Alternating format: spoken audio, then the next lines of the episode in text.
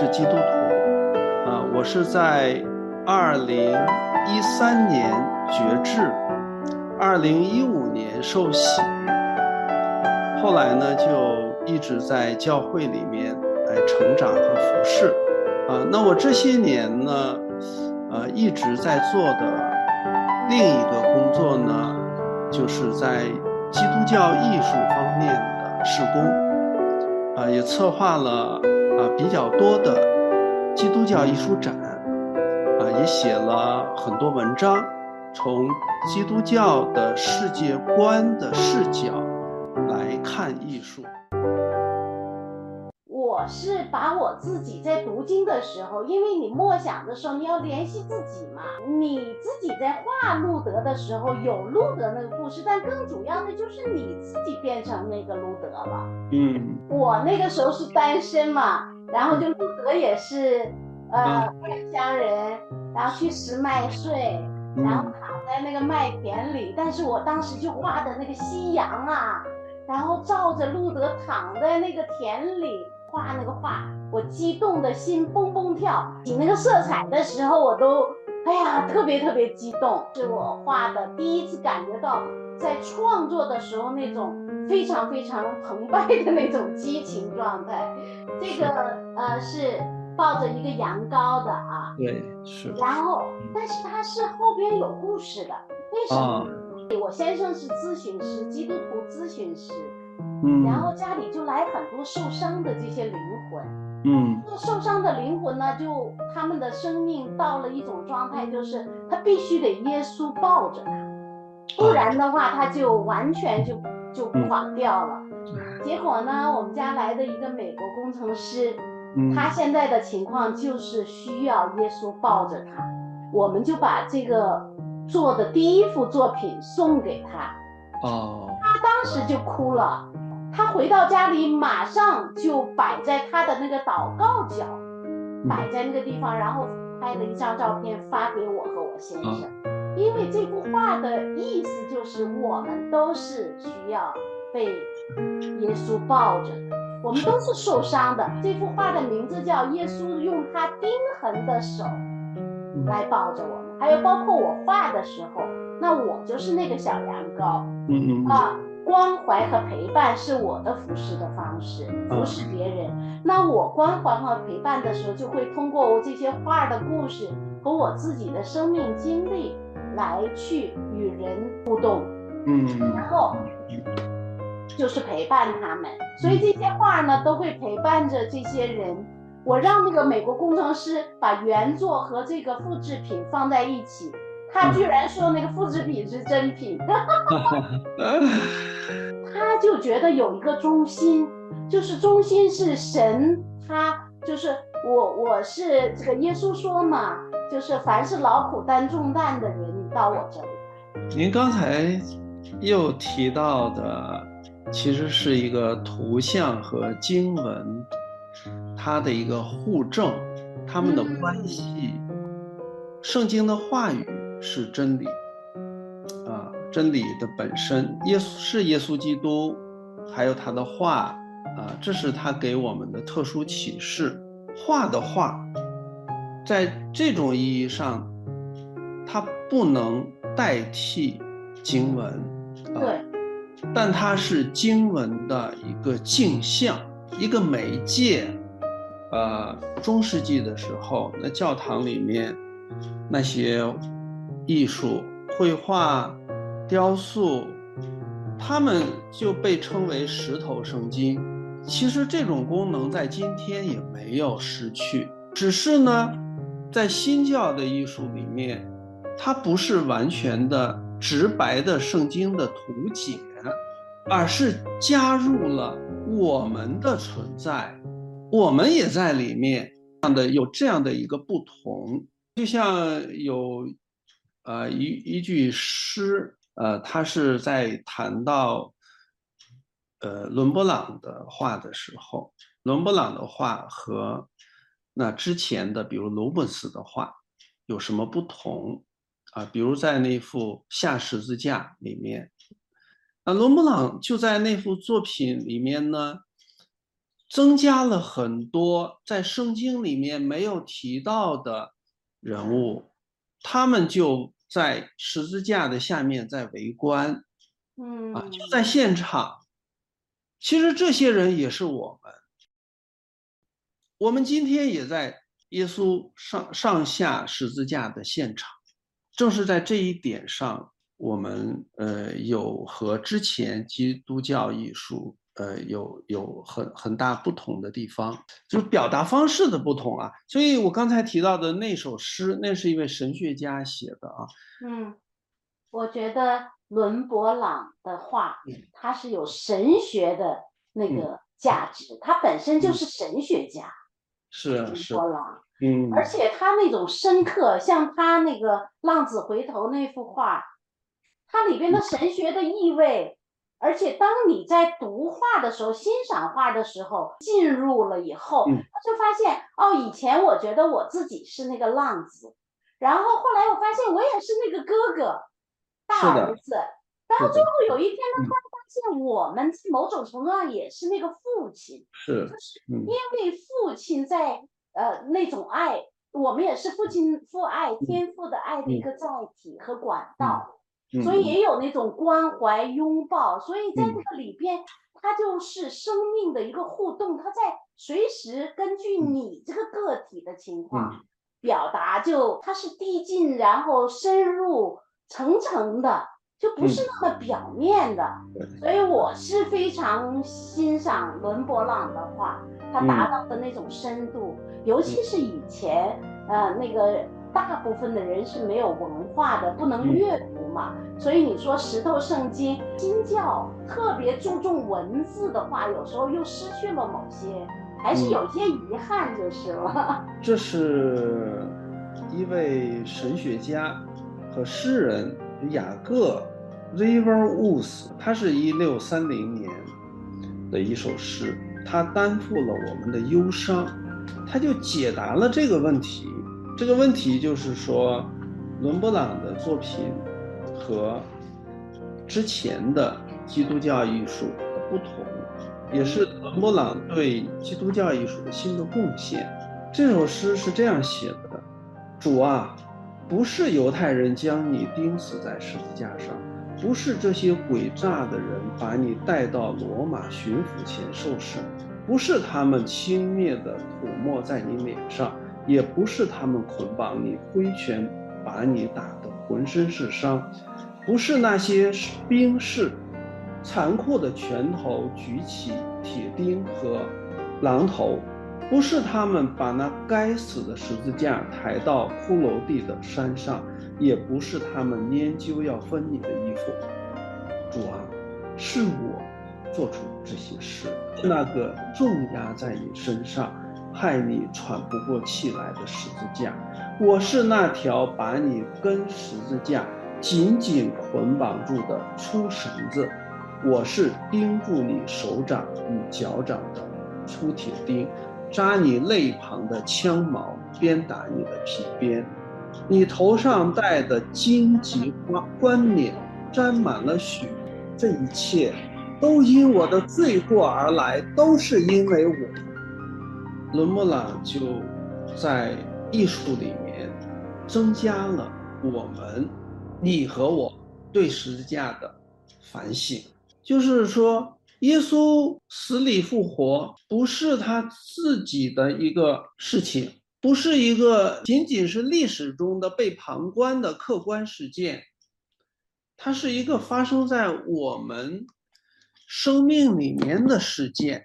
我们的艺术表达不同于之前的，就是在于这一点，把我们自己的生命放进去。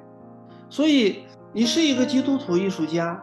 你只是把圣经图解出来，那还是原来的。其实我想，那中世纪的时候，那些工匠们，即便他们是在似乎在图解圣经，但其实他们也把自己放进去。对，只不过呈现出来的好像只有图解而已。但是我想，如果他们不把自己生命放进去，也创作不出那么好的艺术。那我们今天呢？因为艺术史它本身是在发展的，我们经过了那个具象艺术的阶段之后，我们今天可能会觉得，哎，只是图解这个不够啊。那我们今天就突出了以往艺术里面的那些内涵的不可见的个人生命经历的那一部分，我们把这一部分会放大出来，啊，让这个不可见可见。所以这也是我在你的艺术里面看到的第二部分。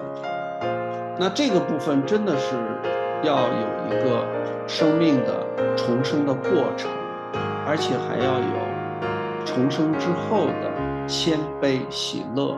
真的重生要表达出来。我也看到，像王一牧师他也说，他说林落的话是赞美诗，是充满谦卑的喜乐，不是充满骄傲的喜乐。这是林落与多数职业艺术家。不同的地方，他是谦卑的喜乐。这个谦卑其实就是生命重生之后的样子。基督教艺术呢，要赞美，但还有另外一方面是什么？苦难。就像你说，有的观众看了你的展览之后说，就是苦难少了一点。这两个都需要。世人的苦难，不信主的人，他们每天在经历苦难。那我们信主之后呢？我们也在和世界征战呀，和在内心残余的罪还在征战，这是个客观的。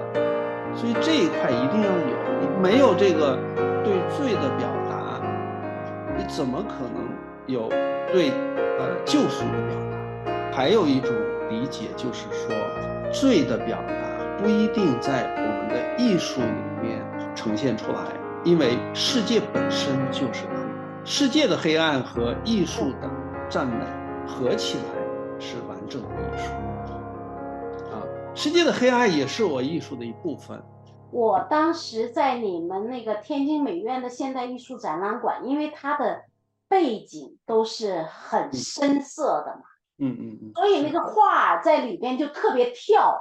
就很亮。刚才说我们的世界充满了黑黑暗和罪大的背景，所以如果基督徒成为一种亮光的话，这是一个很自然的事情。这就是神让你啊，这个放在灯台上的一个目嗯一个目的和一个表达啊。但是我现在发现，随着生命往前走，我觉得王一木是进监狱。和他啊，整个的教会受逼迫这件事情，以前也有逼迫，但是因为我和王姨和秋雨教会的这个个别的关系，使得对我震动非常大，所以导致了我的改变和忏悔，然后我才发现，从二零一八年开始。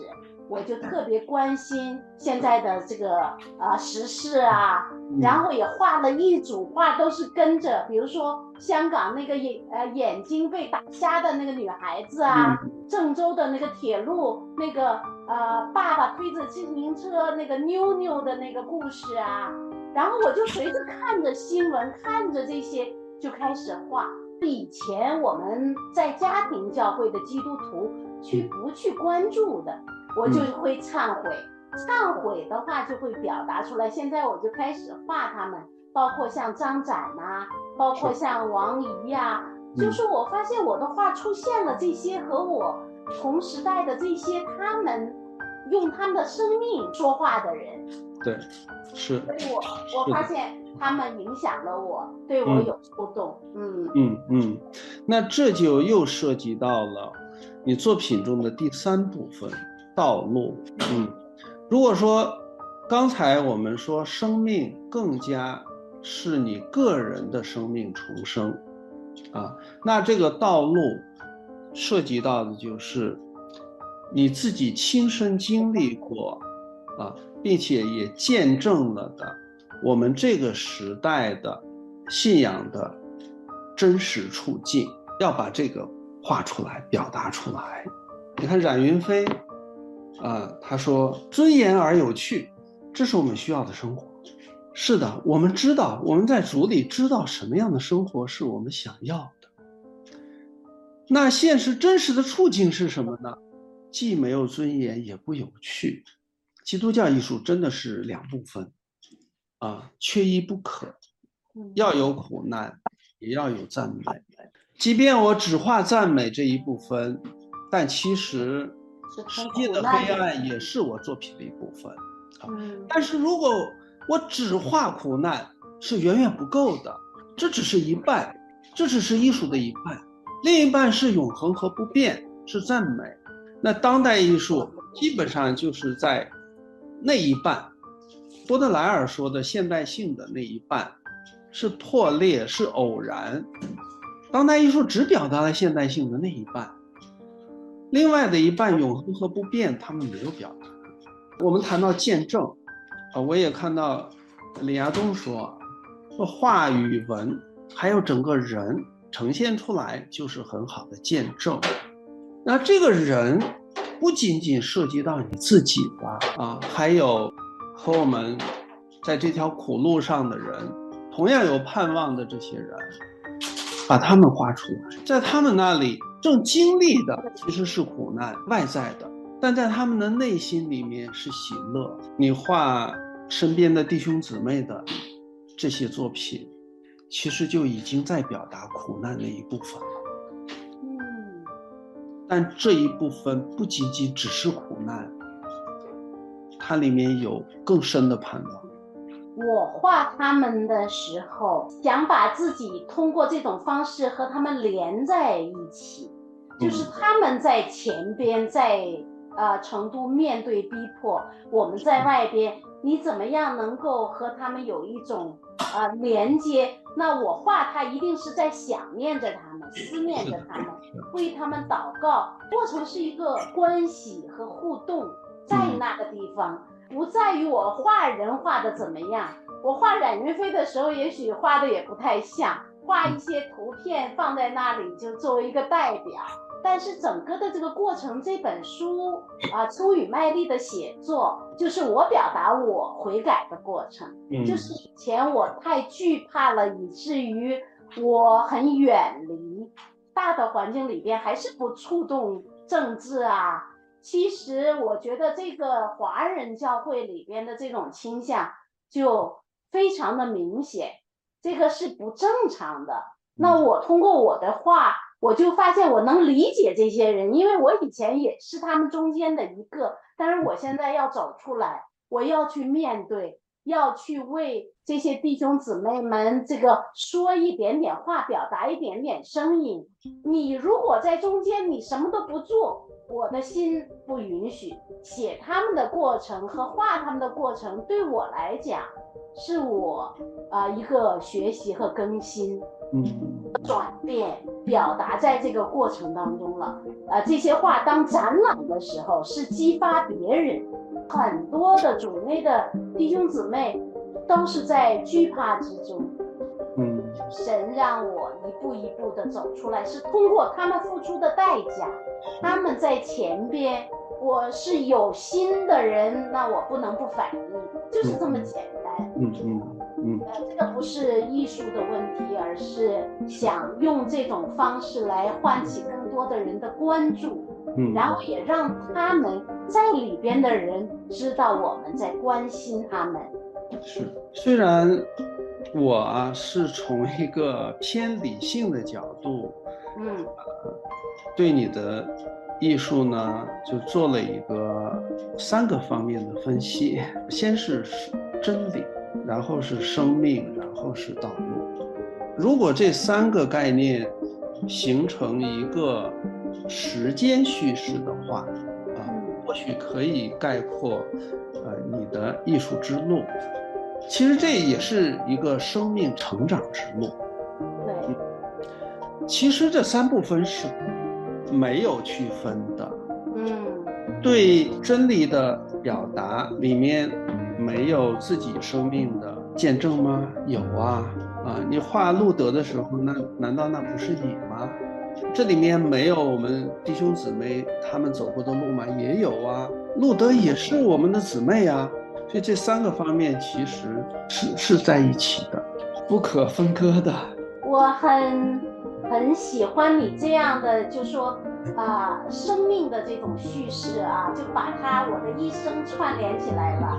其实，呃，你这样一说，就能够让我哦，对呀，你看我现在写的书，啊，红皮箱，它就是见证的传记，而这个见证的传记本身就会把啊这个童年整个的的拉到现在，就是一个整体的展现，而且里边和很多人他们看我那本书的时候。呃，第一个反应就是你很勇敢。其实我不是勇敢，就是你在主里边的人，你奉献给主的人，神已经就说整个的改换了你这个人。所以过去你所经历的，不管是罪呀、羞耻啊，还有什么的这些东西，对你来讲那是另外一个神拯救前的那个你，你就不会藏着掖着的，因为神拯救的那个是你嘛。然后你怎么现在要把那一段给抹杀呢？就是一定要呈现一个完整的你，才是一个真实和真诚的你。所以我觉得我们很多人，即使是基督徒，也是这为那个面具所累，因为我们都想要自己的面子的话，那神的拯救，他的大能表现在哪里？嗯。所以我的那个书会更深的、更细的展现我自己的罪和自己的以前的各种各样的，在没有得到救赎的时候的那种黑暗。蒙皮箱的这个第七章是一个转折，就是因为上帝知道我的苦情，听见了我的苦情，他来了，然后找到我。我一看那个耶稣传。耶稣就是呼召马太，在税关上数钱的时候，然后就说你跟我来啊！我马上说，要是耶稣呼我就好了，我要跟随他。这个瞬间里边直接的反应，看见门徒在旷野里边跟着耶稣走，我说我要跟着耶稣走。这是第一次看耶稣传的时候的反应，信主，然后就是看完耶稣传结束的时候有个祷告，就是我的信主。没有任何问题，我就是心灵就说这就是我一直在找，但是我都不知道我在找什么的。这个耶稣传的这个传记让我知道这就是我要找的，我一直在找，但是如果不是神来来找我的话，我不知道到哪里去找他，所以是神主动的一个行为，是他的个拯救。的画儿啊，我觉得是神给我的一个玩具，二零零零年神给我这个玩具。我一直到现在都在玩，为什么呢？天赋它让我们能够享受创造的乐趣。嗯，就是因为你在创作的时候，你本来不知道会是什么出现。为什么你刚才提到了呢？就是说神是圣灵是主体，然后你和他在一起画，嗯，是我享受的过程。就是我在画画的时候是没有人在旁，有些人想来看，但我说这是密室里边的祷告。嗯嗯。那个时候你知道和神就是很安静的，就两个人呃一起在那个画。我一开始画画的时候，我儿子那个时候十二岁，他就说了一句话，他说：“妈妈，是神在和你一起在画。”他才十二岁，他知道我没有任何做这个培训。二十年，我一直在享受着这个画的过程。生命就是和神的关系嘛。是。你和神的关系，你就通过这么样一个媒介，你就发现了哦，原来是呈现出来是这样。人让我们享受创造，因为他是创造者。嗯。所以艺术在这个创造的过程当中，它同时就是敬拜和赞美，同时也是你向他倾诉的一个过程。有很多很多的神的恩典在里面。耶稣对撒玛利亚夫人说的那句话就是：他会成为我们里边的泉源，然后是活水的泉源，一直涌涌到永生。像我在天津美院这个做画展的时候，有一个艺术系的一个研究生，他是一个内蒙古来的一个学生，他就每天来这个画展就看这些画，他甚至会哭。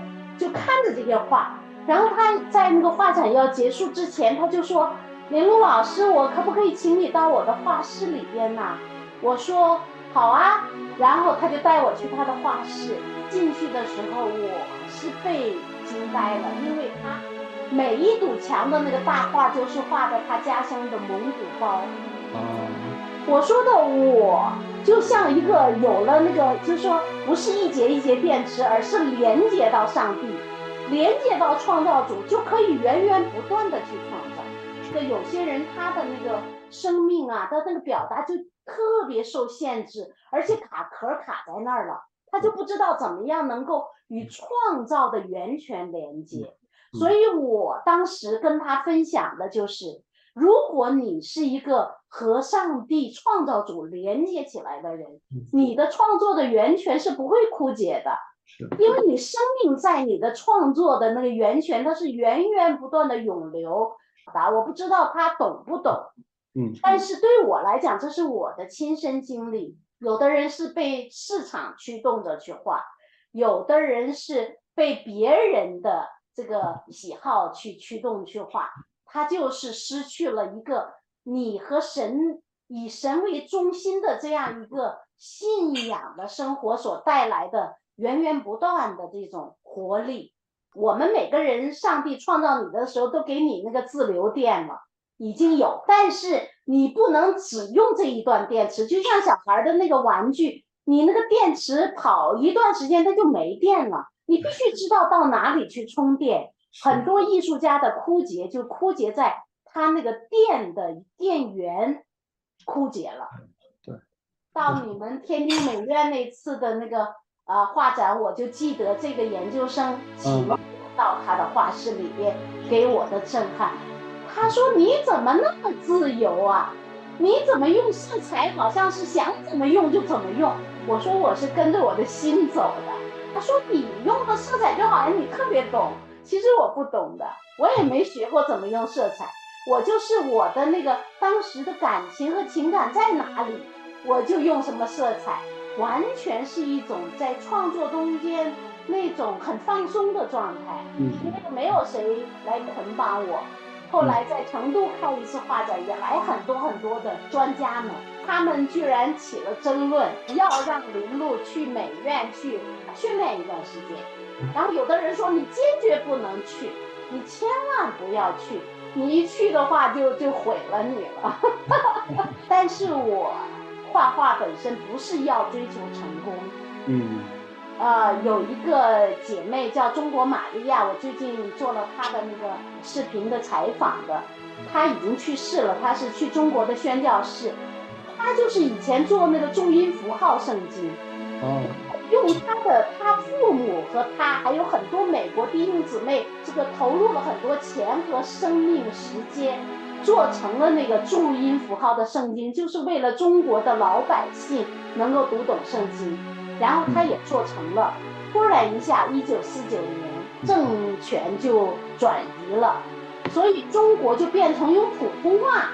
嗯，那注音符号就只在台湾才用。啊，人们就说你们这些人花了这么多的生命、钱财、时间是失败的。然后他就说了一句话，他说：“神不看我们是否成功，神看我们是否忠心。画展的目的不是成不成功，不展现你个人的才能。我个人是属于主的，那主的一个孩子，他的这个画是要彰显主在他生命当中所做的这一切。”所以你看到上帝的很多很多的密码都在这些画里边，都是这个故事都记载了。我不光是有画，每一幅画后边有故事，然后我还写书，把这个我的从二零一八年现在出的三本书，哦，全部都是全彩，都是有画和故事，包括我最后最去年出的一本书叫《亲爱的彼得》，嗯，这本书呢是讲母子冲突的，就是。母亲和孩子之间的故事，然后这幅画每一张都是有那个花的画，离婚的母亲在神的爱中浸泡，然后充满了爱，然后让这整本书的见证也充满了神的爱。嗯，就是这本书的设计，因为有这些画和色彩，就非常亮。就是本身画的故事是很啊悔改，包括我跟我儿子有悔改。我说的，我给他写了几封道歉信啊，就是因为神他会带领我一步一步看到我在做母亲这个啊角色中间我对儿子的亏欠，然后也看到儿子受的伤害，那我得到了医治了以后才能明白。然后这本书呢，就把这些创伤的经历和被医治的故事，通过写作和通过里面的话表达出来了。呈现出来的时候，一个八零后的一个呃女孩子，她一口气读完了以后，她就给我写了很多她的感受。一切的，上帝给我们的恩赐，其实是要让我们被他使用。都是要和使命，要和大使命联系在一起的。在家庭教会背景里面出来的很多弟兄姊妹呢，呃，可能也都会多多少少都会受影响。我以前就是受影响，但是上帝让我开始画画，我一画就不可收拾。首先你要成为一个生命健康的人，你要生命健康能够成为。一个祝福的管道，上帝的爱你接收到了，你要充满神的爱了以后，你才能够流淌出去。不然的话，你自己生命都是很枯干的，很干枯的。你怎么样去把神的爱传达出去和流露出去呢？所以，神装备我们，供应我们，首先让我们个体的生命也要健康和丰盛。而且，在我这个。创伤累累的人身上，五岁就没有了父亲，然后啊，三十三岁离婚，所有这些，呃，我先生都说，他说的，你本来是应该被摧毁的一个人，怎么你还这么喜乐？那就是神的见证，就是神他可以把这个小女孩掌上明珠，即使小女孩还不知道他的时候，神就一直保护着、托着她。我的一生都在他的手中，那幅画那么简单，但是就是这样啊。画和书和其中的故事，还包括这个人，他要结合在一起，要结合着看画看书的这些人，我们所有的这些人都在其中。嗯嗯，我一直觉得十字架这个符号太奇妙了，还有什么能比它更抽象又更本质的？而且它还深刻，抽象艺术是后来的事情，但是十字架的形成，这个符号的形成，远远的早早于抽象艺术。它指向耶稣基督，也有一个垂直的关系，我们和上帝的垂直关系，同时也有一个平面的关系，我们和弟兄姊妹之间的关系，真理、生命。道路都在里面，所以我们今天也是这样啊。我们无论做什么事情，都指向耶稣基督，过程就是福音使命的过程。谁来做，就是我们大家一起。